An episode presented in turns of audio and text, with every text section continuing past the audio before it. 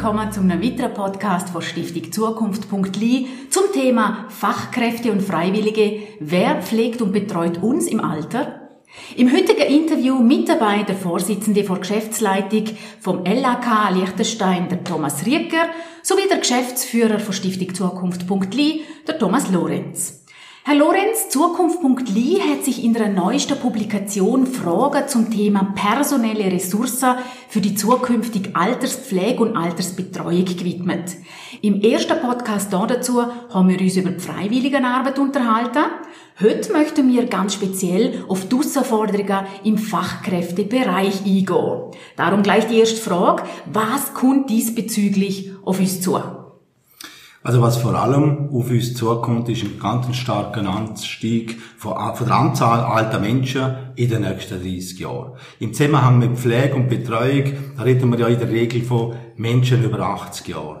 Heute leben rund 1400 Frauen und Männer im Alter über 80 in Liechtenstein und bis 2050 sollen das rund 4000 mehr sein. Also wir würden in Grössenordnung 5000 hochhaltige Menschen im Land haben und das wird einfach zwangsläufig Konsequenzen haben in der Finanzierung von Pflege und Betreuung einerseits, aber eben, und darüber, darüber reden wir ja heute, auf der personellen, auf der Ressourcenseite. Wir reden also von einer langfristigen Veränderung und das Gute daran ist eigentlich, dass wir in dem Bereich nicht wie in vielen anderen äh, im, auch im Dunkeln tappen, ob der Trend jetzt wirklich einsetzt oder nicht, Einerseits leben viele Menschen immer länger und gewinnen dadurch äh, zusätzliche Jahre bei guter Gesundheit. Das ist äh, eine gute Sache. Andererseits sind es aber eben vor allem die grossen 60er-Jahrgänge, ähm, wo die Entwicklung auslösen. Und die sind alle schon auf der Welt, die wir selber von denen. Herr Rieger, Sie leiten ein Unternehmen mit 400 Mitarbeitenden, welches an sechs Standorten im Liechtenstein stationäre Alterspflege für rund 300 Menschen anbietet. Sind Sie mit den Resultaten und Erkenntnissen von Zukunft.li einverstanden? Ja, ich finde es äh, sehr wichtig, dass sich die Stiftung Zukunft.li mit den Fragestellungen beschäftigt. Und wenn Sie konkret die letzte Studie anschauen, die steht ja unter dem Titel Fachkräfte und Freiwillige, wer pflegt und betreut uns im Alter. Und die Studie untersucht zwei Aspekte. Einerseits hilft es uns, mit dem Einsatz von Freiwilligen der Fachkräftebedarf zu entlasten. Und das andere Thema, wo untersucht wurde, ist, wie viel Fachkräfte brauchen wir denn in Zukunft? Der Lorenz hat ja die demografische Entwicklung, das gibt für uns eine große Herausforderung.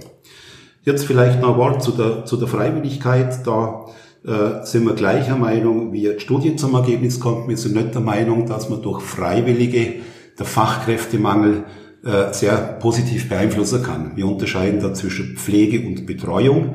Im Betreuungssetting sehr wohl, aber in der Pflege nicht. Da braucht es ausgebildetes Fachpersonal. Da sprechen wir von Mitarbeitenden mit einer mehrjährigen Ausbildung die Pflegesituationen, die wo wir vorfinden, da vor allem im Langzeitbereich, die sind äußerst komplex und anspruchsvoll und das kann man mit freiwilligen Arbeit nicht kompensieren. Was die zweite Frage anbelangt, äh, wie viel Fachkräfte brauchen wir in Zukunft? Da ist eigentlich wichtig, dass man weiß, es braucht mehr. Ob jetzt das 400 äh, mehr sind oder 500, das ist eigentlich gar nicht so relevant, weil Maßnahmen zur, zur, zur Lösung von der Problematik völlig die gleichen sind.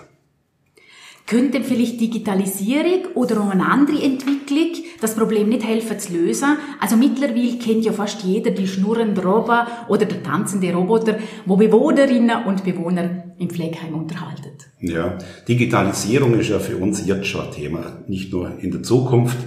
Und Technik an und für sich ist ja weder gut noch schlecht. Es kommt immer darauf an, wie man sie einsetzt.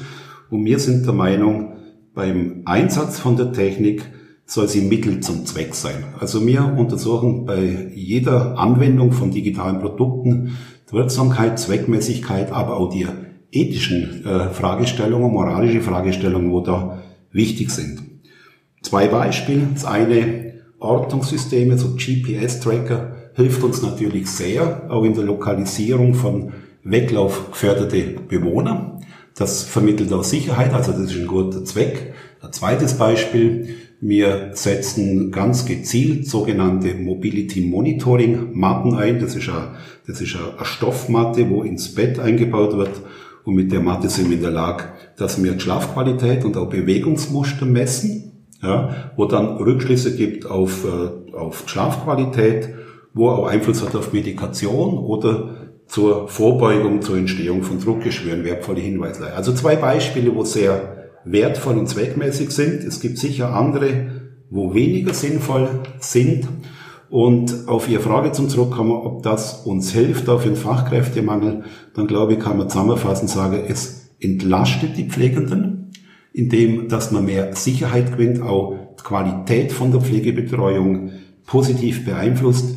Aber ich bin nicht der Meinung, dass man damit Pflegepersonal einspart. Das kann nicht das Thema sein. Ich erinnere mich von früher, wo man vor 20, 30 Jahren die ersten PCs eingeführt hat, hat man gesagt, da kann man Papier sparen. Ja.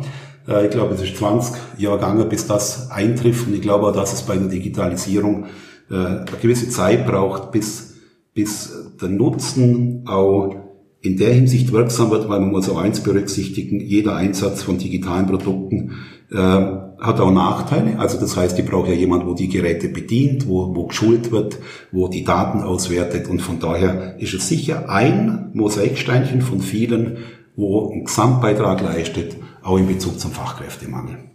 Und als letztes, das ist mir ganz wichtig, wenn man auch über Digitalisierung redet, äh, eine Robbe und wenn aus Feld nur so schön und weich ist, ersetzt niemals eine zwischenmenschliche Beziehung und Kommunikation. Vielleicht auch noch auch ein Satz zu unseren Bewohnern, die wo an Demenz erkrankt sind. Was man nicht verliert, ist die Gefühlswelt als dementer Mensch. Und Gefühle, das äh, keine Robbe ist, so von der Mimik, von der Gestik, so, so wie ein Mensch. Das wird man niemals ersetzen können und darum äh, zusammenfassend Digitalisierung ja, aber es hat Grenzen.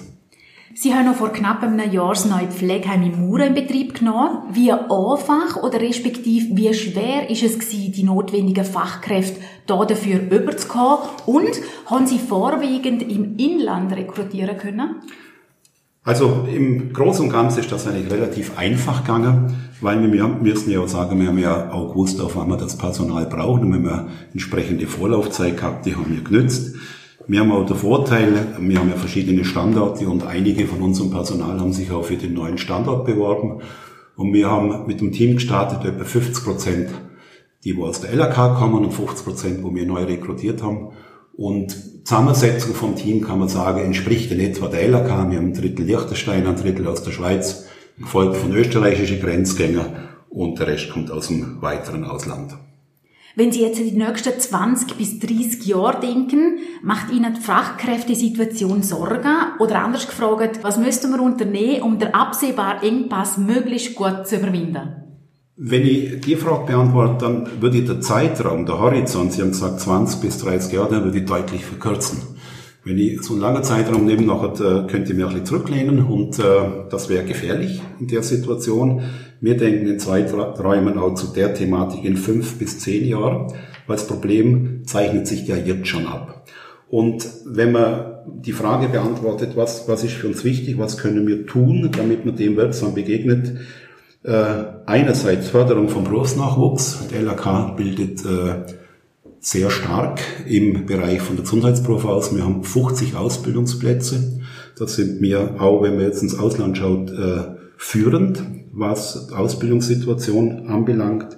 Der zweite Punkt ist, wir müssen Sorge tragen, dass die, wo ausgebildet sind, dass da Berufsverweildauer möglichst lang ist. Also wir müssen verhindern, dass, äh, dass äh, Mitarbeitende schnell aus dem Beruf aussteigen. Und das erreicht man indem, dass man attraktive Arbeitsbedingungen herstellt, sinnvolle Arbeit macht, Thema Vereinbarkeit, Familie, Beruf, Teilzeitbeschäftigung. Also gibt es ganz, ganz viele Mosaiksteinchen, die wo wichtig sind, äh, wo man beachten muss, dass unsere Mitarbeitenden möglichst lang bei uns bleiben. Ein weiterer Punkt ist, dass man Strukturen schafft, wo optimale Betriebsabläufe, klare Strukturen, klare Verantwortlichkeiten da sind und dass man auch interdisziplinär gute Zusammenarbeit pflegt. Herr Lorenz, nochmal zu Ihnen. Ist die Thematik aus Ihrer Sicht bei der Politik angekommen? Interessant finde ich, dass die Auswirkungen von dieser ganzen Entwicklung im Bezug auf Renten aus der ersten oder zweiten Säule sehr intensiv diskutiert wurden. Da sind ja bereits äh, Massnahmen gesetzt auf der Gesetzesstufe. Was zukünftige Finanzierung von Pflege und Betreuung von alten Menschen angeht, da bin ich ja klar der Meinung, dass Politik Handlungsbedarf hat und dass es noch zu wenig sensibilisiert worden ist bis jetzt. Aber immerhin hat es 2017, das freut mich schon sehr, äh, so ein fraktionsübergreifendes Postulat im Landtag gegeben. Und der Gesundheitsminister, der Gesellschaftsminister, Entschuldigung, der Mauro Pedicini, hat Beantwortung von dem Postulat auf das erste Halbjahr von 2020 angekündigt. Und zu dem Zeitpunkt, auf den bin ich sehr gespannt, wird sich Politik, also Landtag und Regierung zwangsläufig mit dieser Frage müssen auseinandersetzen. Was der absehbare Fachkräftemangel angeht, finde ich, dürfte Politik auch mehr tun. Wenn ich ins Ausland schaue, was in, in Österreich oder in der Schweiz oder in Deutschland über ein ganze Paket äh, aufgesetzt, Masterplan Pflege hast, mal dort und mal dort. Ähm, und ich sage, die Ausgangslage ist sicher eine andere in Liechtenstein, eine andere Herausforderung. Wir haben in unserer Publikation ja dürfen feststellen, dass wir eine sehr hohe Mitarbeiterzufriedenheit haben, wir sehr attraktiv sind im regionalen Arbeitsmarkt. Aber gleichwohl einfach die schiere Anzahl von mehr Ressourcen, die wir brauchen, dürfte neben den wertvollen Aktionen, die auf betrieblicher Ebene stattfinden, in meinen Augen einfach, müsste das wird deutlich stärker begleitet werden auf der politischen Ebene. Einfach zum Sensibilisieren, zum sagen, wir brauchen Leute in diesen Berufen. Herr Rieger, Schlusswort gehört Ihnen. Hätten Sie einen Wunsch an die liechtensteinische Politik in Sachen Fachkräfte für die Alterspflege und Betreuung? Also ein Wunsch ist, dass wir weiterhin über Rahmenbedingungen verfügen, die uns äh, ermöglichen, die vorher genannten Maßnahmen zum Umsetzen. Da spüre ich auch seitens von der Politik, sei es das auf Gemeindeebene oder auf, auf Landesebene, wohlwollende Unterstützung und äh, aber Wertschätzung gegenüber unserer Arbeit. Das, was der Herr Lorenz gesagt hat, das würde ich unterstützen. In der Hinsicht, dass wir fürs Berufsmarketing noch mehr machen können. Wir haben auch dahingehend im kommenden Jahr eigene Zielsetzung auf LAK-Ebene, wie man das noch verbessern kann. Und ähm, was ich auch sehr wertvoll finde, ich treffe mir relativ regelmäßig mit Kollegen aus der Schweiz, dass wir zumindest da im Land doch auch durch unsere Überschaubarkeit viel weniger an administrativen Aufwand haben wie jetzt in, im benachbarten Ausland. Und das kommt schlussendlich dann auch wieder der Pflege zugute, indem dass wir uns mehr für die Pflege äh, einsetzen können, als wir für administrative Themen. Das ist für uns sehr wertvoll. Herzlichen Dank, Herr Rieger. Wer sich zu dem Thema nochmal ausführlich informieren möchte, findet alle Informationen unter www.stiftungzukunft.li. An dieser Stelle sagen wir Danke fürs Zuhören und freuen uns, wenn Sie das nächste Mal wieder mit dabei sind.